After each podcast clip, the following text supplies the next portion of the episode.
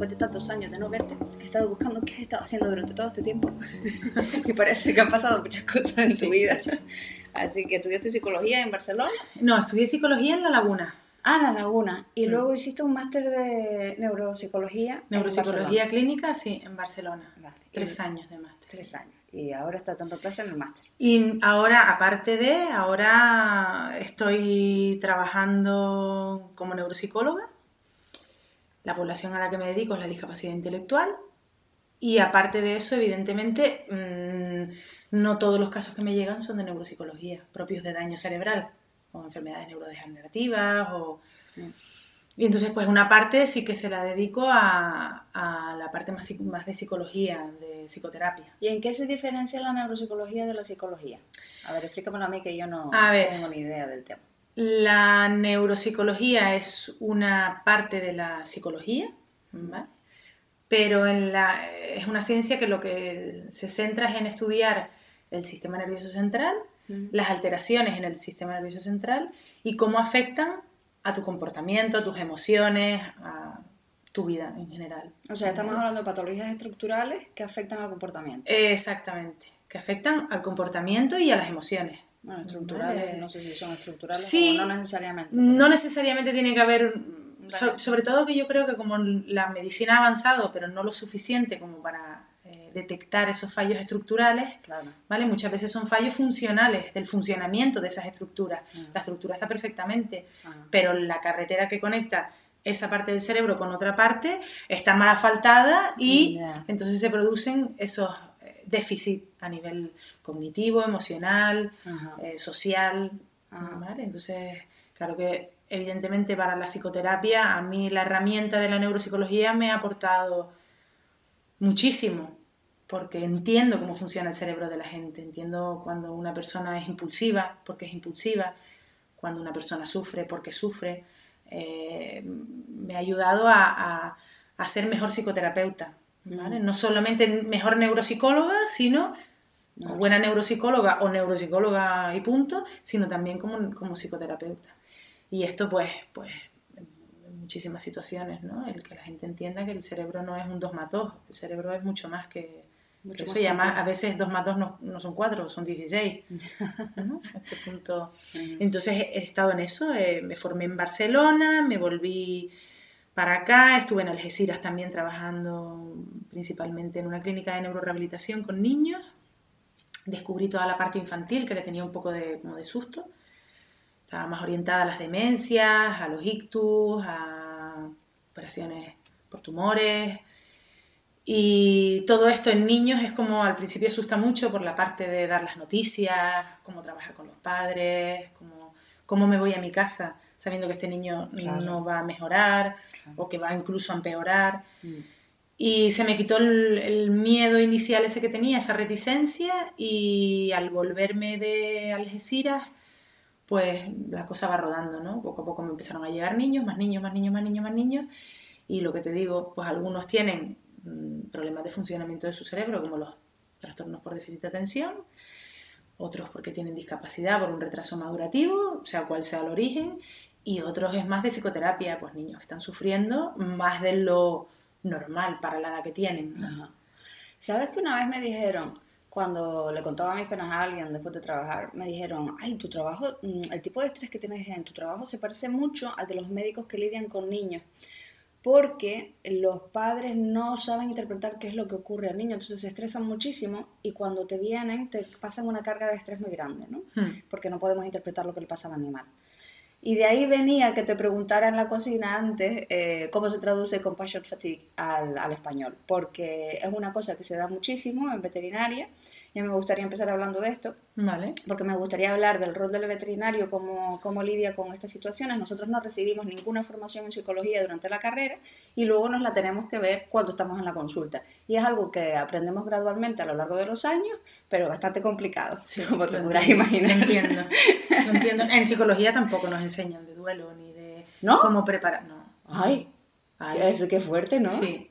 Esto es una es formación que tú tienes que buscar después y te das cuenta, hay gente que tiene, pues nace sabiendo cómo gestionar las emociones que surgen cuando está dando una mala noticia y hay gente que, pues como yo, que yo me pondría a llorar con la persona, me voy a mi casa hecha polvo y me he tenido que formar en duelo para poder dar una mala noticia, para saber si puedo llorar o no puedo llorar con un paciente, para saber cómo gestionar esa compasión fatigue. ¿Qué pasa? Este, este punto de, pero no hay dentro de la carrera específico de duelo, ni bueno, se pasa por encima los procesos de duelo, los pasos que, ¿no? Las Qué fuerte, porque me parece un tema tan importante, ¿no? Por lo menos, hombre, yo, yo entiendo que la eutanasia en, en, España todavía no está legalizada, creo que las noticias esta semana han sido que posiblemente ya por fin se legalice.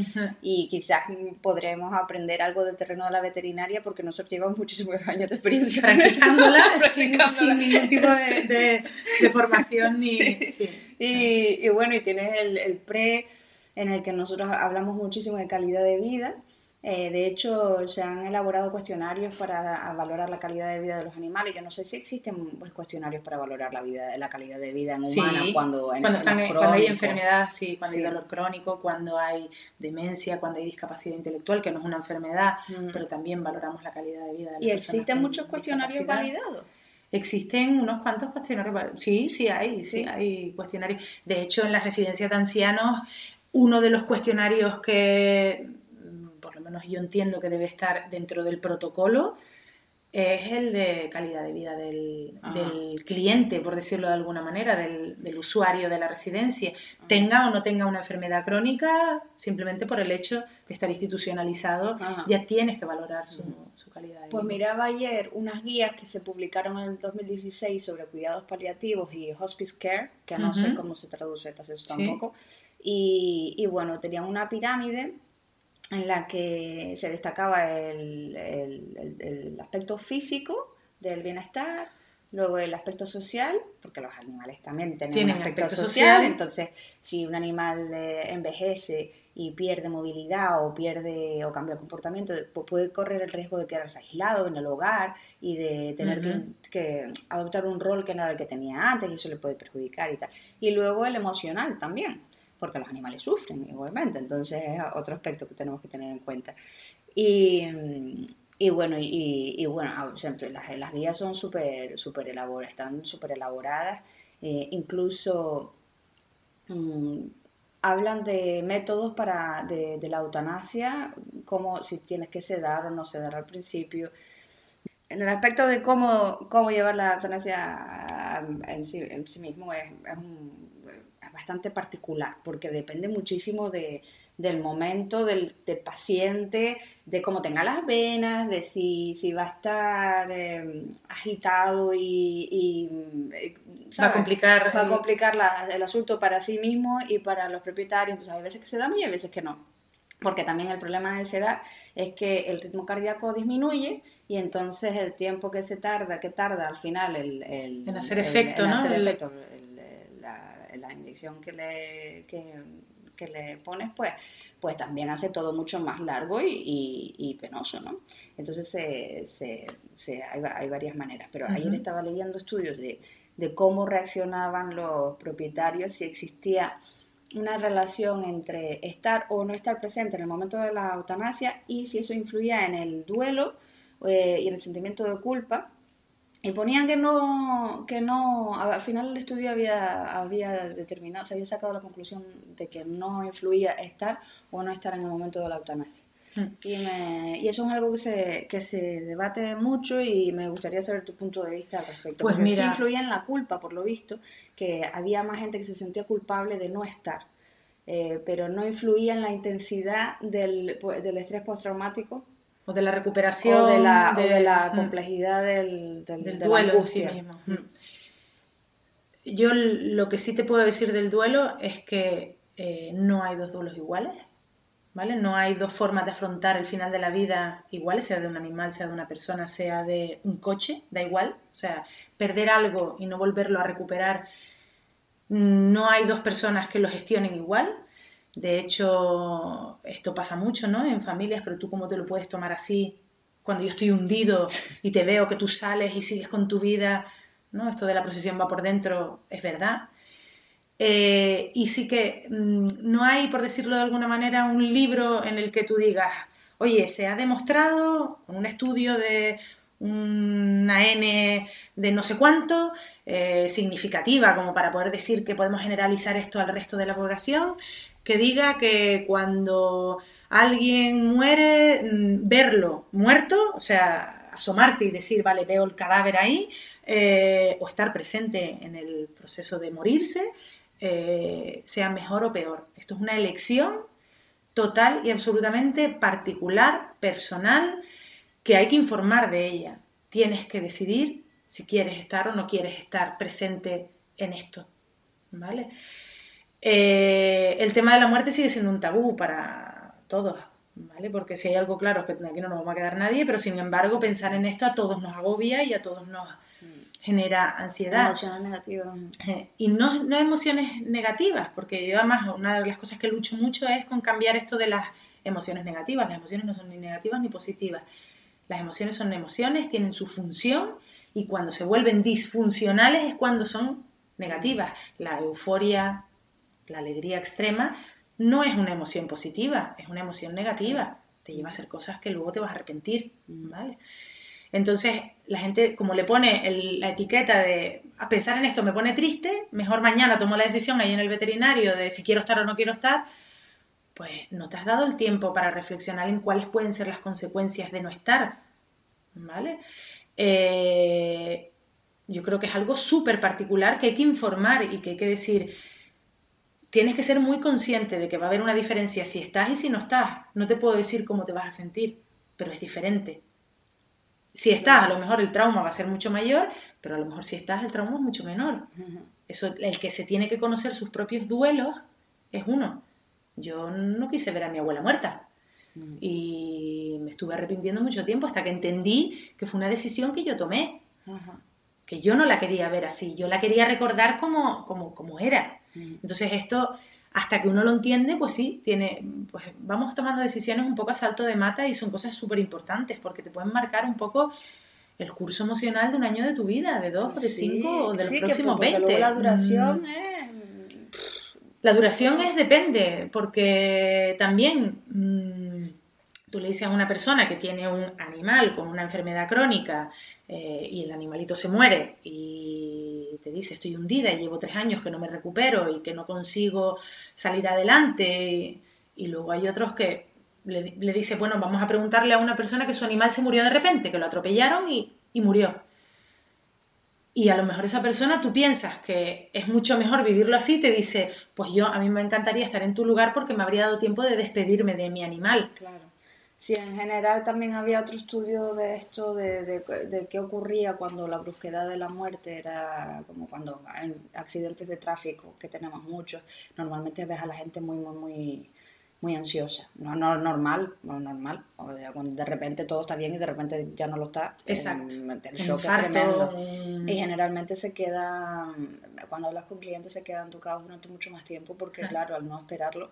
Sin embargo, en, diagnósticos de cáncer, por ejemplo, donde mm, la gente como tiene que más asumido que, que, que bueno, que ahí no hay culpa ni nada, que, que bueno, que es lo que hay. Tienen un tiempo gradual para, para, acostumbrarse al hecho, generalmente, a menos que sea un tumor así muy invasivo, que ya, ¿sabes? Un caso en el que ya te llegue el, el, animal en estado terminal.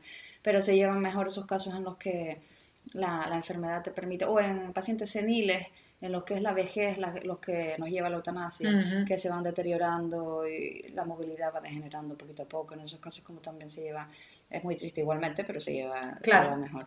Claro, sí que, sí que es verdad que evidentemente uno nunca sabe cómo va a afrontar el final de la vida hasta de, un ser querido hasta que, hasta, que, estás delante. Pero me parece muy interesante lo que dices de, de, decirle al propietario que es una elección, que elija lo que elija, es una decisión suya que va a influir en cómo lleva su duelo, porque eso, por ejemplo, yo nunca se lo he dicho a nadie, ¿no? Porque yo, yo lo que hago, para que tú te hagas una idea, después de 18 años de experiencia, es un poco si conozco a los propietarios, mm, casi para mí peor porque me da más pena, pero, pero casi que conozco mejor ya qué decisiones han tomado. Luego tienes que tomar la decisión de la cremación, del entierro, que si esto, que si lo otro, ¿no? Entonces has hablado todas esas cosas ya de antemano. Yo generalmente hablo, eh, voy hablando con ellos de calidad de vida eh, y es un tema que intento hablar abiertamente. Hablo de cuatro criterios muy simples que son ausencia de dolor, eh, interacción con el propietario, habilidad para explorar el, entorno, que es como ¿no? el, instinto de exploración y, y la movilidad. Hoy sí la dije. A ver. movilidad, interacción con el propietario, eh, habilidad para disfrutar el, la exploración del entorno y ausencia de dolor. Sí, esos son los cuatro. los cuatro criterios que generalmente hablo con ellos. Hay muchos más, pero también cuando la gente está estresada no tiene la mente abierta a mucha más información y esta es la verdad. Y generalmente hablo de estos cuatro criterios y luego me dicen al, al dar la consulta, ¿qué, cuál fue, ¿cuáles fueron esas cuatro cosas que me dijiste que tengo que ir mirando? Y no se acuerdan, ¿no? Entonces creo que en este aspecto quizás sería, eh, quizás sería, ayudaría a tener un, como... ¿Se lo das por escrito? No, por eso, que te, darlo, por darlo por escrito yo creo que ayudaría bastante. Ayuda bastante porque tienes que contar con, con el estado de shock Claro. ¿Vale? Porque aunque tu animal esté enfermo, mm. el que te digan que, oye, pues nos acercamos a una opción que es acabar con el mm. sufrimiento, esto habrá gente a la que le genere estado de shock y gente a la que no, pero mm. tienes que estar listo para la que le genera el estado de shock que no se entera de nada de lo que le dices en la consulta. Yo siempre dejo abierto, aunque no me dedico a los animales, pero siempre en estos casos, ¿no? Se deja abierto el vuelve a pedir cita porque sé que empezarás a digerir toda esta información y te surgirán nuevas dudas, apúntalo, eh, vente con una lista de preguntas porque luego cuando me tienes enfrente solo se te ocurren dos de las 20 que te y sales de aquí otra vez diciendo, Dios, no le mm. pregunté, no tuve en cuenta. Y eso es muy malo porque cuando no, se, cuando no tienen la información que realmente necesitan, no se encuentran en control de la situación. Y no encontrarte en control de la situación es terrible porque, la incertidumbre genera, mucho estrés también. Mm. La incertidumbre es, más difícil de manejar que, que pues saber que tengo una emoción y, mm. le pongo un nombre y pues, pues ala, a gestionarla. Pues, como sé o como buenamente puedo. Pero sí, sería interesante darles, algo por escrito. Y entre ese algo por escrito no te olvides de reflexionar, ¿no? si decide al final la eutanasia es la vía, pues yo creo que un toma la decisión consciente, para párate, reflexiona. Y en eso insisto muchísimo, porque hay veces que además me llegan una pareja o dos, miembros de la familia y uno quiere y el otro no. Y eso es lo peor. Porque entonces yo los mando a su casa y les digo, mire, ustedes toman una decisión, yo le doy analgesia al animalito, lo que sea, eh, y sean horas o sea un día, pero tomen ustedes su decisión, que parte de ustedes, porque yo lo que no quiero aquí es ah, mm, ponerme de parte de ninguno, yo ya, he, yo ya he discutido, obviamente, he argumentado todo, la, todo lo que hay, he recomendado algo en concreto, pero yo no puedo tomar la decisión sola, obviamente, porque no es mi animal. Y, y, los mando a su casa que reflexionen y que vuelvan, o a su casa o que se den una vuelta, pero hay momentos muy, muy, muy tensos en los que se, se ves presencias conflictos familiares muy, muy dolorosos, ¿no? De, además mm. con reproche, con, con culpa, con, con mucha, mucha angustia. Terrible, terrible. Yo, yo creo que además debería, hay una falta de reconocimiento social en torno al vínculo aún. ¿Te acuerdas cuando yo era chiquitita que me lo tomaba todo muy a pecho y la gente no se lo tomaba tan a pecho como yo? Ahora ya la gente lo comprende mejor, pero todavía queda mucha labor por ahí porque el entorno social no te reconoce el dolor que sientes al perder un animalito. Eso se llama, tiene un nombre, lo que pasa que no es el nombre con animalitos, ¿vale? Sino eh, son duelos no permitidos, Ajá. ¿vale? Pasa con los abortos. Pasa también pasa con los abortos. Sí, también pasa con los abortos. Y pasa mucho cuando una persona tiene un familiar con un sufrimiento intenso durante mucho tiempo y fallece. Si la persona no lo vive como un alivio, ¿vale? Eh, tampoco se te permite mm. vivir el duelo, ¿no? Mm. No, no, no, montes este sirio, ya sabíamos que se iba a morir, es que lleva fatal un montón de tiempo, tampoco para tanto te ha dado tiempo de despedirte, ¿no? este punto, son duelos que no se permiten, el duelo de las amantes o los amantes, ¿vale? Tú tienes que ocultar lo que sientes porque, porque tienes una relación oculta, ¿no? Entonces, Claro. El poder ir a despedirte al cementerio, el poder estar presente en tomas de decisiones, el todo esto. Y veo que con, sí, es verdad, el tema de los animales pues pasa un poco sí, por ahí. Además ¿no? tiene salida, ¿no? Porque la gente no acude al psicólogo. Igual que es un duelo no permitido, eh, y yo creo que eso está afectando mucho a la calidad de mm, vida, a la salud mental de, de los profesionales veterinarios Supongo que el tema cultural influye y es mucho más fuerte en Reino Unido, donde yo ejerzo, que aquí, pero influye mucho en la salud mental de los veterinarios. Tenemos un ratio de suicidios de veterinarios en Inglaterra que no te puedes creer. ¿Qué me estás contando? Qué fuerte. Sí, sí, eh, y bueno, yo creo que uno de los factores que influyen es este estrés que tú te llevas a casa, eh, ¿no? Eh, está, porque somos unos personajes muy empáticos, se nos exige mucha, mucha comprensión, al mismo tiempo tenemos que estar hablando de dinero y, de, y de salud, que son dos temas que mejor no mezcles porque el resultado es muy peligroso también. Entonces, el, el, profesional veterinario no tiene con quién desahogar luego. O sea, luego que llegas a tu casa y como si tienes pareja que te aguante todo el tema, pues todavía. y no es la persona tampoco. pero no es la persona porque tú no te puedes cargar tu relación de pareja lanzándole todo el batiburrillo que te, de todos los días, de todos los mm, momentos traumáticos que has, que has pasado, ¿no? Sí. Y no hay un desahogo ahí, no hay una parte, no hay una... Esa una vía de escape, ¿no? Ese, ese, sí. un despresurizar, ¿no? Tienes que inventarlo un poco yo, además hay otra cosa súper mm, importante para las personas que gestionamos a personas que sufren, ¿vale? Porque las personas a las que tú atiendes, o sea, tú atiendes a su animal, pero tú no solamente ves al, al, animal sufrir, ves sufrir al propietario. Mm. Y una de las cosas que a mí se me quedó grabada a fuego en, las formaciones de duelo, que me, me formé con una tía súper potente, una tía de Girona espectacular, es el que el cerebro, el cerebro humano no está programado para soportar el dolor del otro. Ah. ¿Vale? Eh, de hecho, la negación en un duelo es una parte natural. no, no, yo estoy estupendamente, entonces trabajo el doble y entonces algo más y entonces, no, no, pero si esto yo me lo voy a venir y es lo mejor que ha podido pasar. Esta negación no solamente la hace la persona doliente, también lo hacemos los que soportamos o sostenemos al doliente. Entonces, ¿qué pasa? Que si no estamos programados para soportar el, dolor del otro, no sabemos gestionar el dolor que nos genera, ¿no? Y una de las cosas que tú has dicho, ¿no? Yo no puedo tomar partido por un lado o por el otro, pero sin quererlo yo me estoy llevando una somantapalo que, que yo no la he elegido, pero esta familia, pues mira, se llevaban súper bien y de pronto aquí dándose gritos me estoy comiendo pues una escena que, que yo me la llevo a casa, ¿no? Y luego pues lo que pueda surgir de y será la mejor decisión o no la me habré apresurado, me habré adelantado, habría algún otro remedio, yo qué sé. Claro, eso yo lo tengo normalmente claro, pero, pero entiendo que experiencia, pero también bueno, te queda la pena por ellos porque si ellos no lo tienen claro, pues al final te contagian ese no que te contagien la incertidumbre porque tú todavía estás segura de que la decisión es la acertada, pero pero bueno, que al final no es una muerte natural y la vas a causar tú. Exacto al fin y al cabo es así, ¿no? Mm, y soy yo la que al final pone la inyección. Sí, es así. No, mm. Y, no hay, no, no hay, más tu tía. Yo me acuerdo cuando, cuando empecé a trabajar haciendo el máster, bueno, el trabajo era, estaba en un hospital, pasando consultas cinco horas al día, un paciente detrás de otro, demencias y tú.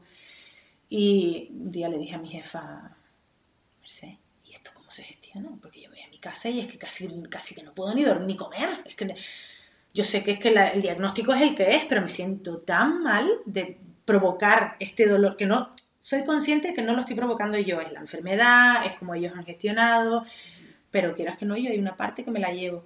me decía, ah, eso se te hace el callo. Y yo decía, hombre, claro, yo quiero que se me haga el callo, pero no como a ti. Que la chufla. Claro, que te da exactamente es que no te puede dar igual, Exacto. tampoco, claro.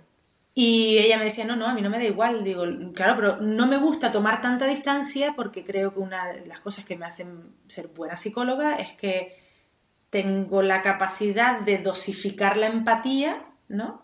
Para que la persona se sienta a gusto conmigo, me cuente, se abra, hable. Pero por otro lado, ¿dónde pongo el límite de esa empatía, ¿no? Y eso es una de las cosas que se aprende en los cursos de, formación para duelo, ¿no?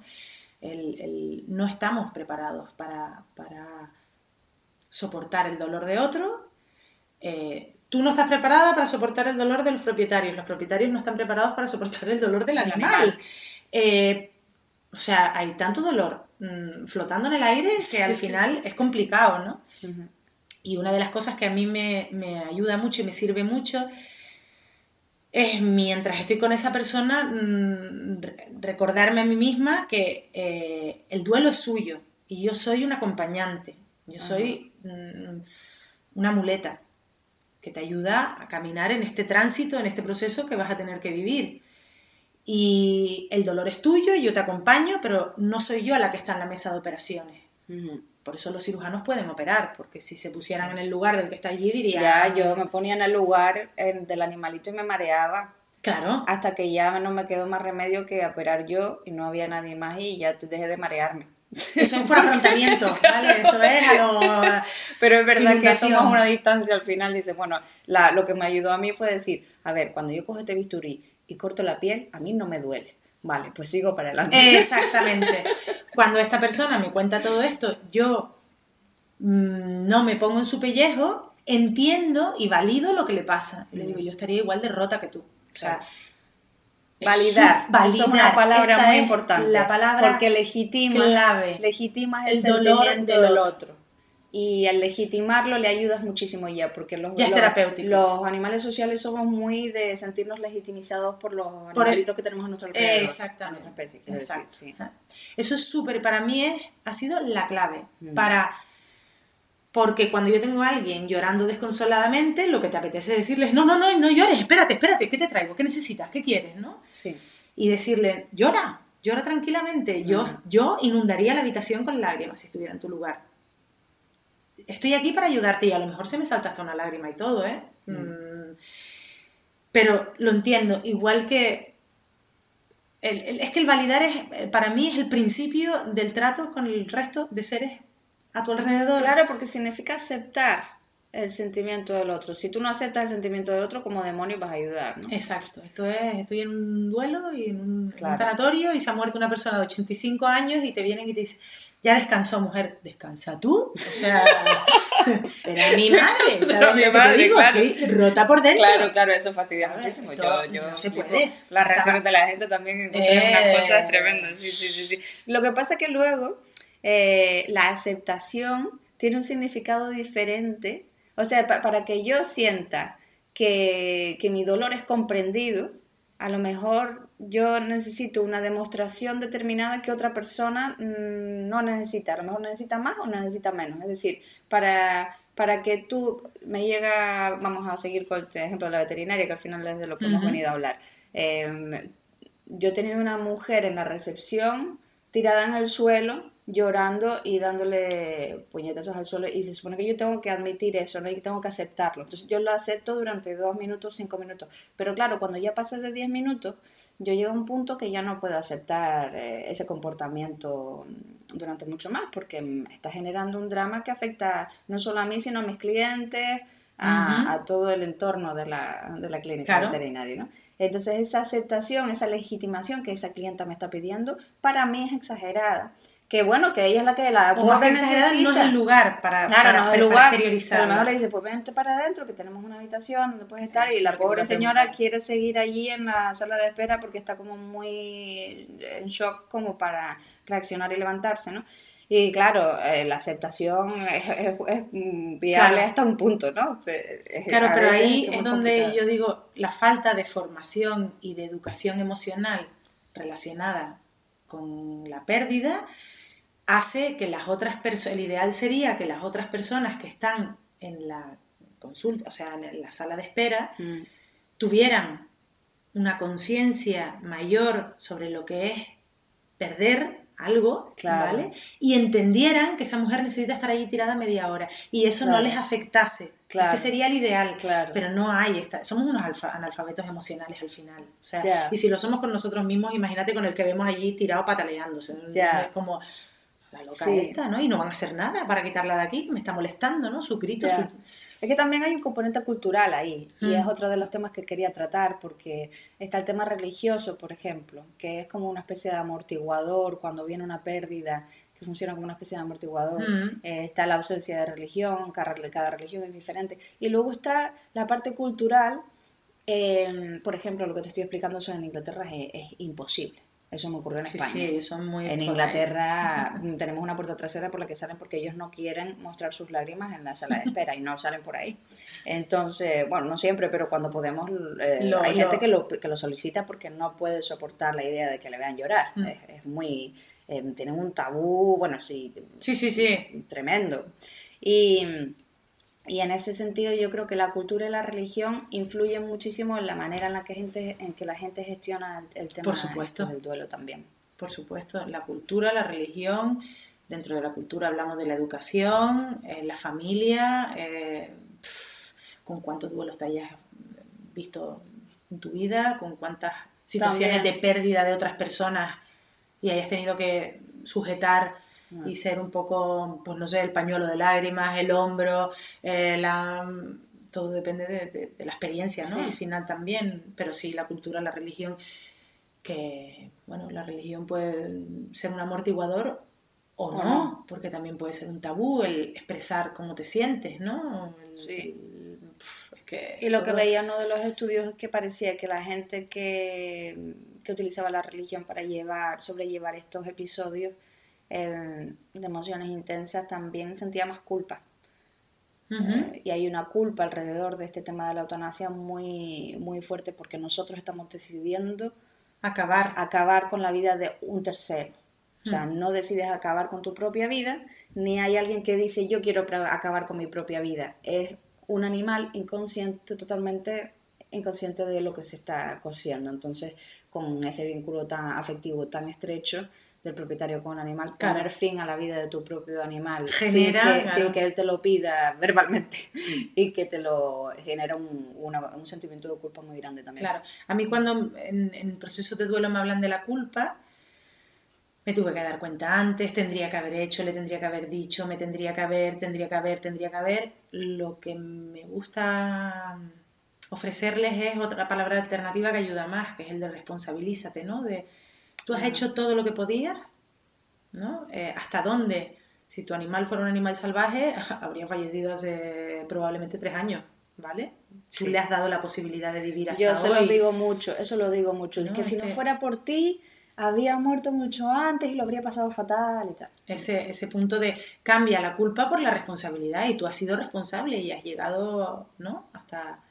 Mm. Bueno, pues siempre podrías haber hecho algo más. Hombre, claro que sí, siempre podríamos haber hecho algo diferente, pero como las decisiones las vamos tomando y esto es lo que hay y la máquina del tiempo no lo han inventado, pues te tienes que quedar con eso. Pero pensar en culpa y pensar en responsabilidad son dos emociones completamente distintas para gestionar.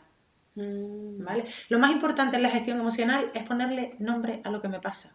El léxico emocional, el ser ricos verbalmente para poderle poner nombre a lo que te sucede. Porque no es lo mismo en un duelo estar cabreado, enfadado, mm, sentir ira que sentir culpa. La culpa se gestiona de una manera y la ira se gestiona de otra. No es lo mismo estar triste que estar nostálgico. La nostalgia se gestiona de una manera y la tristeza se gestiona de otra, aunque pertenezcan a la misma, al mismo universo emocional, ¿no? Para mí es súper importante. Y esos son los sentimientos los que has hablado, los que has mencionado ahora mismo, los más frecuentes en un proceso de duelo, ¿no? Porque sí es verdad que también eh, nos encontramos con propietarios airados, normal, eh, estás frustrado porque no comprendes, porque te duele, porque...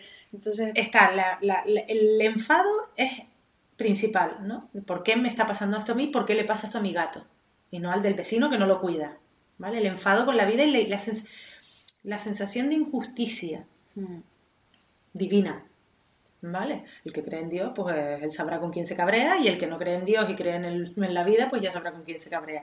Pero el enfado, el, la tristeza, ¿vale? Por, por, por, por esa sensación de no te voy a volver a ver, no te voy a volver a tener delante, no te voy a volver a acariciar, no te voy a volver a oler, esa pena, esa, el vacío. el vacío, que después se convierte en nostalgia, porque cuando me acuerdo de mi animal, lo que siento ya no es cuando ya pasó la tristeza, pasa un tiempo, tú te has acomodado eso en tu biografía, pasas la página, sigue estando ese episodio duro ahí, pero cuando me pongo a mirar fotos o ver vídeos con mi mascota, lo que empiezo a sentir es nostalgia, ¿vale? Ya no es tristeza en sí misma, no es ese vacío, esa, esa pena, ese dolor, Es otro tipo de dolor diferente. Se parece mucho, pero hay que distinguirlo, ¿vale? No es lo mismo estar enfadado que estar mosqueado, que estar eh, iracundo, que odiar. Y son todo... Creemos que es lo mismo, y no es lo mismo. Pero no es lo mismo, claro. La intensidad de las emociones también hace que las gestionen de una manera o de otra. Claro. Enfado, tristeza, nostalgia, eh, culpabilidad, mm, el remordimiento, que va muy unida a la culpabilidad. Eh, sí, son básicamente la sensación de impotencia también cuando hay enfermedades de por medio o mm. cuando has podido salvar, ¿vale? Vamos a suponer que pues, pues hay una inundación y, está mi mascota y yo pues, pues, no consigo hacer todo lo posible para sacarla de ahí y llevármela conmigo, ¿no? Esa sensación de impotencia, de Dios, si hubiese tenido una escalera a mano, se me hubiera ocurrido subirme a la lavadora y poner al animal a salvo. O cuando te fallece un fin de semana que estás fuera. Exacto. Y lo dejas en manos de alguien para que te lo cuiden y te va. Si no me hubiera ido ese fin de semana. Exacto. Mm. ¿Vale? los ISIS que le decimos en psicología son, son importantes, pero vaya, todo nos hace, a mí por lo menos me hace volver al mismo punto. ¿Qué educación tenemos en torno al hecho de que aquí no se va a quedar nadie, de que todos nos vamos a ir y que unos van a ver irse a otros antes y otros verán a menos personas irse, pero todos nos vamos a ir de aquí, ¿no? Y como esto, pues hablamos de las vacaciones que vamos a disfrutar, lo que nos vamos a regalar en Reyes, qué vamos a hacer este fin de semana, qué cenamos, qué comemos, pero no hablamos ni de las pautas educativas de los hijos, ni de qué vamos a hacer cuando nuestro animal esté en las últimas y nos pongan sobre la mesa la posibilidad de acabar con su sufrimiento, ni quiero estar, no quiero estar. Y a mí me parece una manera de, parte del tener una mascota, que últimamente están con estos estudios de que si mejora la salud, no mejora la salud, influye, influye en la tensión arterial o no, y todas estas cosas, que me parece muy bonita, me parece muy bien. A mí me gusta tener animales de compañía porque me alegran la vida cuando llego a casa. Está claro. Me alegran la vida cuando llego a casa. O sea, no tiene más tu tiempo. Pero también me, ha dado, me han dado la oportunidad en mi vida de aprender, por ejemplo, lo que es la muerte cuando yo era pequeña eh, el primer ser querido que murió fue mi, perrita y, bueno, me dio oportunidad de conocer qué, es lo que era la muerte y qué es lo que era lo que, se siente, lo que se siente y, qué es que se acabe una vida, porque en ese momento no lo sabes, nadie te habla del tema, ¿no? Y, y sí es verdad que cuando que al, al, yo la verdad es que experiencia con niños no tengo nada y, además no, nunca he querido tener hijos, no tengo sensibilidad, yo creo no tengo instinto maternal, pero me enternece mucho cuando los niños vienen a la consulta y se, hay que hablar de eutanasia, ¿no? Creo que en 18 años de vida profesional he tenido una ocasión en la que el padre me dijo que ya había hablado con la niña de todo, que llevaba varios días hablando de todo, que la niña podía estar presente en nuestra conversación sin ningún tipo de problema. La niña estaba calma, la niña estaba tranquila. Y, a mí me, conmovió tanto ese padre que había dedicado el tiempo a hablar de las emociones con su hija, de explicarle de qué iba la historia. Pero me ha pasado una vez, Marga. Y yo, yo eutanasio animales todas las semanas todas las semanas.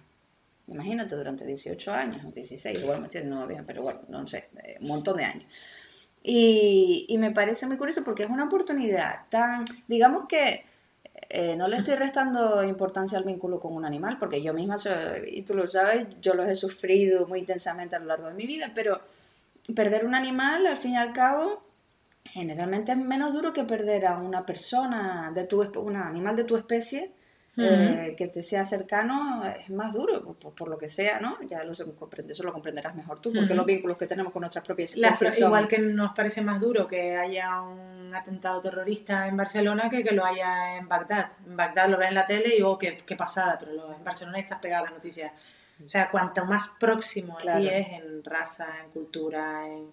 Más identificado. Más identificado te sientes. Claro que no quiere decir que no haya gente que se tome la muerte de su perro peor que la muerte de un hermano. Sí, no, y los hay, ¿eh? Los hay y, porque... no me sorprendería. una, claro, una de las cosas que tienen los animales de compañía es que no te juzgan. y, tus personas mm, queridas sí. Y entonces una de las cosas que más valora la gente de sus animales de compañía por, es el tipo de compañía que le dan, de compañía porque es una compañía que no te juzga, es un amor incondicional. Limpio. Limpio, sí, no, no te van a recriminar que ayer la comida que les pusiste fue diferente, que no sé qué, que, que hoy te vestiste, que hoy que no sé qué. No, es un, no, no hay juicio, entonces eso la gente lo valora mucho. Y luego hay gente personas que establecen un vínculo con su, con su gato muy, muy especial, eh, personas que han vivido solas un cáncer.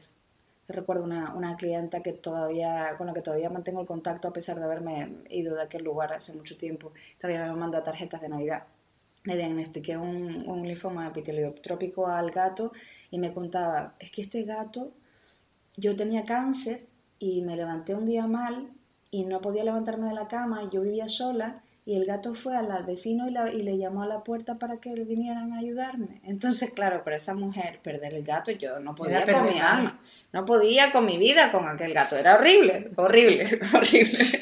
Una tristeza, es horrible, horrible. Y esa persona siente que perder a su gato probablemente mucho más que perder a un miembro de su familia que a lo mejor ha visto 10 veces en su vida. Sí. que es normal. Sí, igual propio vecino, vaya. Sí, sí, sí. Eh, es así. Pero bueno, que lo que venía, iba, estábamos hablando de otra cosa y, a mí se me fue el... estábamos hablando de las bueno, antes de... De reconocer las emociones y de educar emocionalmente eh, Exacto, me contabas lo de la niña y es algo que le digo mucho a los papás, porque eh, los padres y los familiares, tanto de personas con discapacidad, que se les considera niños, aunque tengan 60 años, una lucha que tengo importante, son personas y tienen 40 años, su edad mental es de 6, pero es una persona de 40 años y se merece que la respetes y que viva dignamente, no como poniéndole los lacitos de Hello Kitty, ¿no?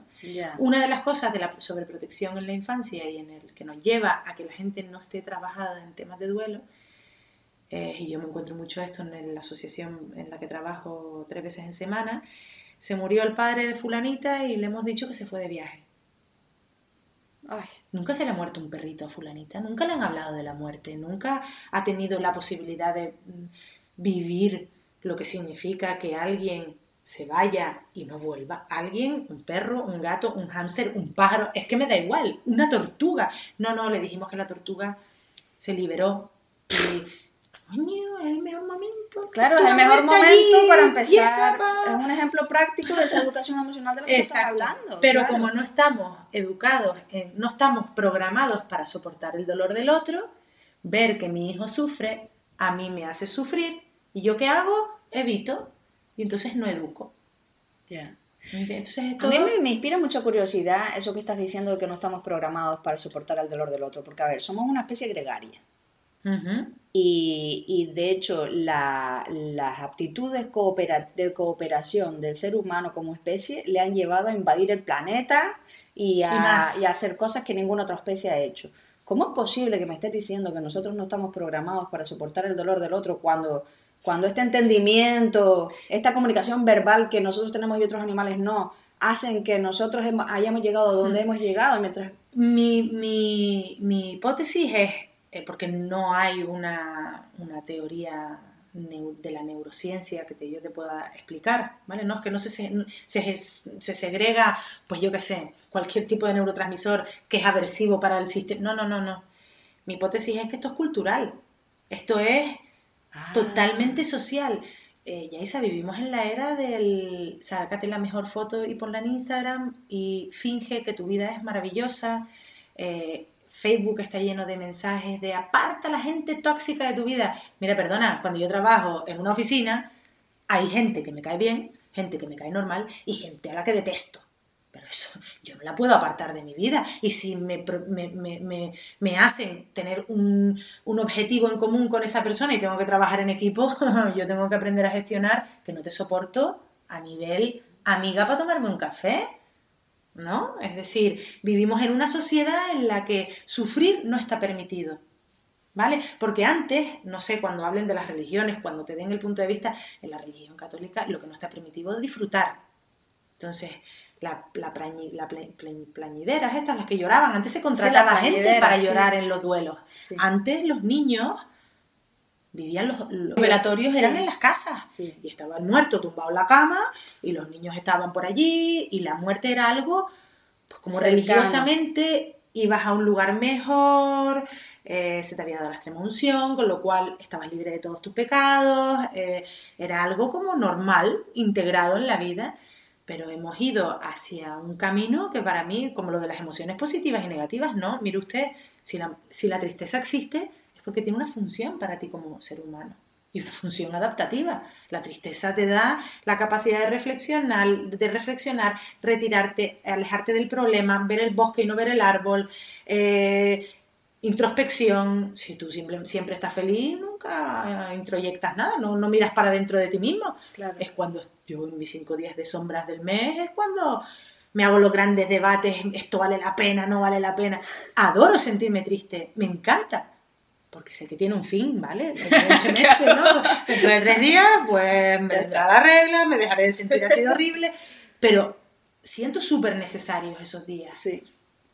El enfado te protege de la gente, te, te, hace que te des cuenta de cosas y te retires de relaciones, pero porque hay un enfado, pero hay relaciones que no puedes simplemente cortar, tú tienes un compañero de trabajo y tienes que aprender a, claro, aunque te claro, claro. a sentarte, a hablarlo, a perder los papeles, a volverlos a recuperar. A, mí hay una cosa muy, muy curiosa que, me, que leí en un, en un artículo que ahora está, bueno, como tenemos este problema de salud mental, eh, sale mucha eh, coaching, mucha formación continuada de de salud mental, de cómo lidiar con la vida, de todo. Al final todos te dicen que haga mindfulness.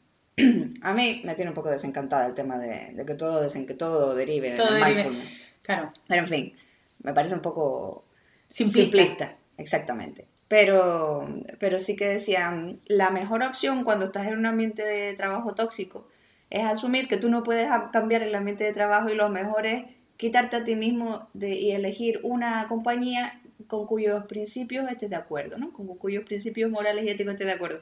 Y claro, yo pensaba, lo leía en inglés, esto estaba en Inglaterra y decía, hombre, yo igual sí que he podido hacer esto en Inglaterra porque efectivamente la oferta laboral es mayor y efectivamente he podido salir de momentos, de, de situaciones muy duras de esa manera. Pero en España, donde la oferta laboral es una décima parte que la que hay en Inglaterra, como demonios yo dejo yo mi trabajo para irme a otro? Mandándote al paro pues igual no puedes mandarte al paro porque tienes que pagar una casa. tienes que aprender a gestionarlo. Exactamente. Yo ahí es una lucha que tengo continua mm, y al final llego a la conclusión de que el que lo quiera escuchar que lo escuche, pero mm, tienes que gestionar las cosas, te duelan más, te duelan menos, tienes que enfrentarte en algún momento de tu vida, si no es en este, será en otro trabajo hay trabajos de los que puedes salir y de situaciones de las que sí y de situaciones de las que no. Y de una enfermedad de un animal que te lleve a la eutanasia, no puedes salir. No, efectivamente. Tienes que afrontarlo. Yo creo que por eso es tan duro también, ¿no? Claro, porque te están vendiendo, es que esto viene a... ¿Por qué no estamos programados para soportar el dolor del otro? Yo creo que sí veníamos programados, ¿vale? Para soportar el dolor del otro, hombre, está claro que cuando una amiga te está contando la misma batalla, mm, 26 horas al día, 8 eh, días a la semana, ¿vale? O sea, hacemos un más grande todo de lo que es. Y hay que le dices, titi, vete para tu casa, acuéstate un rato, no sé, tómate una tila y déjame vivir, porque no podemos cerrar nuestra relación solo a este tema, ¿no? Pero yo creo que de base sí que estábamos preparados para soportar el, el dolor filogenéticamente, yo creo que sí lo estábamos porque además, mm, no sé, para poder salir de las cavernas, una de las cosas que hemos tenido que saber hacer es aguantar el dolor del de al lado cuando pierde a un ser querido por el camino. Claro. No sé, que si no... no yo, recuerdo ir a una conferencia sobre, lo, sobre la muerte y el duelo en, cuando vivía en La Gomera. Fíjate tú, me acuerdo que se, se, se, hizo, se celebró en el ayuntamiento. Y, y ponían y hablaban de, de, pues la verdad es que no recuerdo, me avergüenzo no recordar qué sitio era, qué lugar era, un lugar en África, que no es grande ni nada, y hacían unos ataúdes que diseñaban con, figuras que representaban un poco la vida que esa persona había tenido. Si era una madre de, de familia, pues a lo mejor hacían una gallina, el ataúd en forma de gallina, si era un pescador, hacían un ataúd en forma de pescado. Los símbolos, ¿no? Sí, y era como todo, mucho, muy, muchas cosas... Em, hechas a mano y una cosa como muy, una, dentro de una comunidad como cercana y con mucho colorido, con mucha, bueno, una, una, un país que me llama mucho la atención y ahora además mi pareja es mexicana. México. Él, es mexicano. México por el tema de la... Cultural. sí, La muerte se... Lo que pasa es que, claro, México ahora con la cantidad de muertes que la violencia que tiene por este año tampoco, tampoco es lo ideal. Pero, sí, sí, pero sí tienen, pues celebran ¿no? Sí, lo celebran como De hecho, nosotros tenemos la fiesta de los finados, el Día de Todos los Santos, es una fiesta de celebración. Pero ahora se ha americanizado y, se ha convertido en Halloween, pero en realidad es el Día de los Finados, es el Día de tus muertos. Es un día para celebrar pues la vida de esas personas, lo que te dejaron, lo que se llevaron cuando se fueron, porque esa es otra, ¿no? Cada animal se llevará una parte. Es que ahora aquí hablando contigo, el, el resumen al que yo, o sea, la conclusión a la que llego es esto pasa igual que en los hospitales. Yo recuerdo haciendo mis prácticas, una parte de las prácticas era yo en consulta, ¿no? Directamente con el paciente, y otra parte me iba una semana en consulta y una semana con los neurólogos de planta, ¿vale? En, ingresos. Y esos neurólogos a su vez hacían urgencias. Y recuerdo una paciente que llegó con un dolor de cabeza que no podía ni abrir los ojos. Bueno, a mí me impresionó muchísimo ver a alguien con tanto dolor la emoción que yo viví fue la de impotencia, porque no puedo hacer nada por esta persona. No soy neuróloga, no tengo ni idea de lo que le pasa, pero yo, mm, Dios es más joven que yo y cuando vi aquella resonancia magnética y vi que había un pedazo de masa tumoral en medio del lóbulo frontal, dije, ¡Ah! esto no va a tener remedio, seguro, ¿no? Esa... Y recuerdo acompañar al neurólogo, le dio la noticia al marido Mire, hemos encontrado una masa tumoral, una masa en el cerebro y ahora hay que hacer una biopsia. Palabras que en el paciente despiertan una cantidad de, preguntas, porque a mí me han dicho más de una vez tenemos que hacer una biopsia o te hemos encontrado una masa de no sé qué, y yo en mi experiencia conozco las sensaciones que se viven, el no dormir, la ansiedad, la preocupación en exceso. Y en el, en el ascensor yo iba con las lágrimas en los ojos, ¿no? Y lo miré y le dije, y en el hospital no hay nadie que se encargue de dar estas noticias en un lugar adecuado, no en un pasillo, donde le den tiempo de reflexión a la persona por si le surgen dudas, por no hay nada, no sé, los PIR, los, los, psicólogos internos residentes no podrían hacer este trabajo. Y me miró y me dijo, el neurólogo soy yo, yo soy el que está de guardia y yo soy el que tiene que dar esta noticia y lo he hecho muy bien. A mí aquello me impresionó tanto y claro, la conclusión era, como en todos lados, igual que en los colegios, igual que en los hospitales, en las clínicas veterinarias, veo que también falta esa parte de formación. Sí, lo que pasa es que es verdad que yo he pasado por también por una mala noticia en medicina humana que me han dado a mí y ha tenido menos cuidado que la que tenemos nosotras en veterinaria. Claro. O sea, a mí el, no te lo digo por cómo ustedes dan la noticia, mm. sino porque ustedes no están preparados para soportar todo el dolor que está bien, están de, lo que nos trae aquí, ¿no? cómo, sí, sí, sí, ¿Cómo me voy yo a mi casa y cómo hago para no vaciarle la cabeza a mi pareja esta noche? Porque vengo rota de ver a esa señora que su gato raspó en la puerta del vecino. Pero la ventaja que tenemos y e inconveniente al mismo tiempo es que si a ti se te ocurre como veterinaria mostrar falta de empatía al comunicar una noticia así, eh, o te quedas sin trabajo o ese cliente no vuelve a tu clínica. Claro. Porque son negocios privados. Mientras que las instituciones públicas, mientras la sanidad en humana es pública, con lo cual te da igual la manera en que te lo digan, te vas a tu casa igual, no puedes hacer nada al respecto. Puedes pedir cambio de médico, pero no pero, mucho más. Pero no te va a funcionar siempre.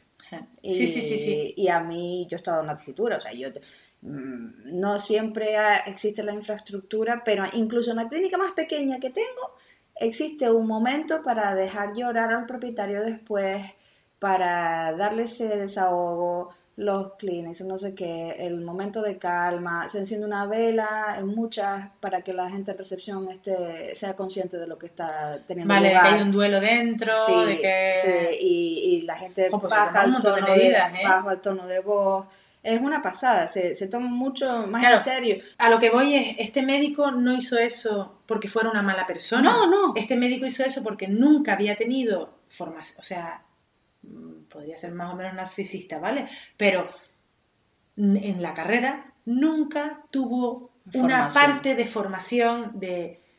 Mira, así es como te sentiste tú cuando te dieron esta mala noticia. ¿Cómo te habría gustado que te trataran? Vale, pues esto es lo que tú tienes que hacer por la persona. Ahora, ¿cómo recojo todo ese vómito emocional, lo limpio y me voy con la ropa estupenda para mi casa? Una de las cosas que hay que tener en cuenta es que cuando uno trabaja con personas dolientes, sea por animales o por, seres humanos, da igual, es que a casa neutro no te vas a ir. Una de las cosas que más me ha ayudado a mí a cerrar la puerta de mi despacho y que los problemas se queden dentro es ser consciente de que yo he elegido un trabajo en el que no me voy a ir indiferente nunca. Siempre me van a acompañar. Por eso hago mindfulness, por eso hago meditación. Yo no hago mindfulness, hago meditación japonesa, ¿vale? Mm, durísima, pero ¿para qué? Porque cuando yo creo que nada de lo que está pasando en el despacho me está afectando, yo me siento y me pongo a respirar y de pronto digo, Dios, toda esta gente está en mi cabeza. Madre mía, con razón le pego un grito a Pepe antes. Ah, claro. Y por eso estoy tan, tan arisca. Claro, es que esto me tiene súper preocupada. No le quiero buscar solución ahora, porque la solución la busco dentro del despacho. Pero soy consciente de que todo lo que me pasa en mi vida profesional, de alguna manera, me lo voy a llevar conmigo. Y al aceptarlo, he conseguido cerrar la puerta y minimizar muchísimo el... Yo soy capaz de escuchar a una persona mm, que me cuenta que ha perdido a su pareja en un accidente de tráfico y me cuenta un, escenario durísimo. Estoy allí con la lágrima en el ojo, los, los pelos de punta cada cinco minutos que digo, madre mía, la piel de gallina, madre y salir a tomarme una cerveza, salir a cenar, disfrutar de la cena incluso, ¿vale? Que la persona ni se me... Pero soy consciente que está ahí y tiene su huequito, ¿no? El, aceptar que he elegido una profesión. que supongo que es aceptación, ¿no? Más que nada. El ser, ser consciente y aceptarlo y ser consciente de que es tu decisión. Exacto. Y de que son profesiones preciosas. Que Pero no estás trabajando que tienen... Exactamente. Eso, esa es un poco la, para mí lo, más importante cuando alguien trabaja con... Porque por eso te digo que la, conclusión es, no están formados, tienen unos trabajos durísimos, ¿vale? Hay momentos muy duros y nadie te ha dicho esto nunca. Oye, que sepas que si eliges clínica... Vas a tener que lidiar con esto. Vas a tener que lidiar con esto. Y a medida que pase la vida, vas a lidiar de maneras diferentes. Y habrá momentos de tu vida en los que no querrás eutanasiar, a ningún animal porque tú no puedes soportarlo. Acéptalo también. Que puede haber momentos en tu vida en los que digas, tío, no quiero ver morir un animal esta semana. No, no, no. No, quiero. También, y se lo pasa a un compañero. Hay veces que no puedes, porque si estás tú sola no puedes. Pero el otro día me decía un, un amigo, ay, que, ¿y por qué no te vas a Australia ahora? Que se está quemando todo y hay tantos animales sufriendo. ¿Y por qué no te vas ahí a ayudar? Digo, hombre, pues, pues la verdad es que me lo he planteado. Pero además dándolo por sentado, ¿no? Que con el tipo de persona que soy, yo debería estar ahora en Australia. Digo, es que ahora mismo, en mi situación, mi contexto y tal, yo sé que la cantidad de eutanasias que voy a hacer es tan grande que no me veo preparada psicológicamente para ir ahora a Australia. Sí. No puedo. Pues eso es súper importante. Mm. Porque a lo mejor tu valor como veterinaria es súper potente y, tienes un altruismo brutal, pero tienes que ser consciente de dónde están tus límites para soportar claro. el dolor de otro. Eso es fundamental. Eso lo digo mucho a mi madre, ¿no? No la intentes consolar. Si no puedes, dile, no, no puedo manejarme con tu dolor. Y entonces te retiras un poco y le pides un poco de, de aire y que se queje con otra persona. Pero tienes que ser bueno, consciente está, está cumpliendo con tu parte porque estás legitimando, ya solo con legitimar la, el dolor de la otra persona. Dices, mira, que, que te lo legitimo hasta tal punto que es que, no, puedo porque, porque... No te puedo acompañar porque me sobrepasa. Sí. Y ya está. Pues muy bien, yo creo que, que, hemos hecho una revisión este, extensísima del duelo y me encanta. Yo creo pues que lo voy a dejar sin, sin tocarnos cuando lo edite, yo creo que va a ser, mm, voy a, voy a dejarlo intacto. Y, y muchísimas gracias por, por, tu, contra, por tu contribución, bueno, por, por, y por venir y, y, pegarte todo este tiempo conmigo, que llevamos una hora hablando.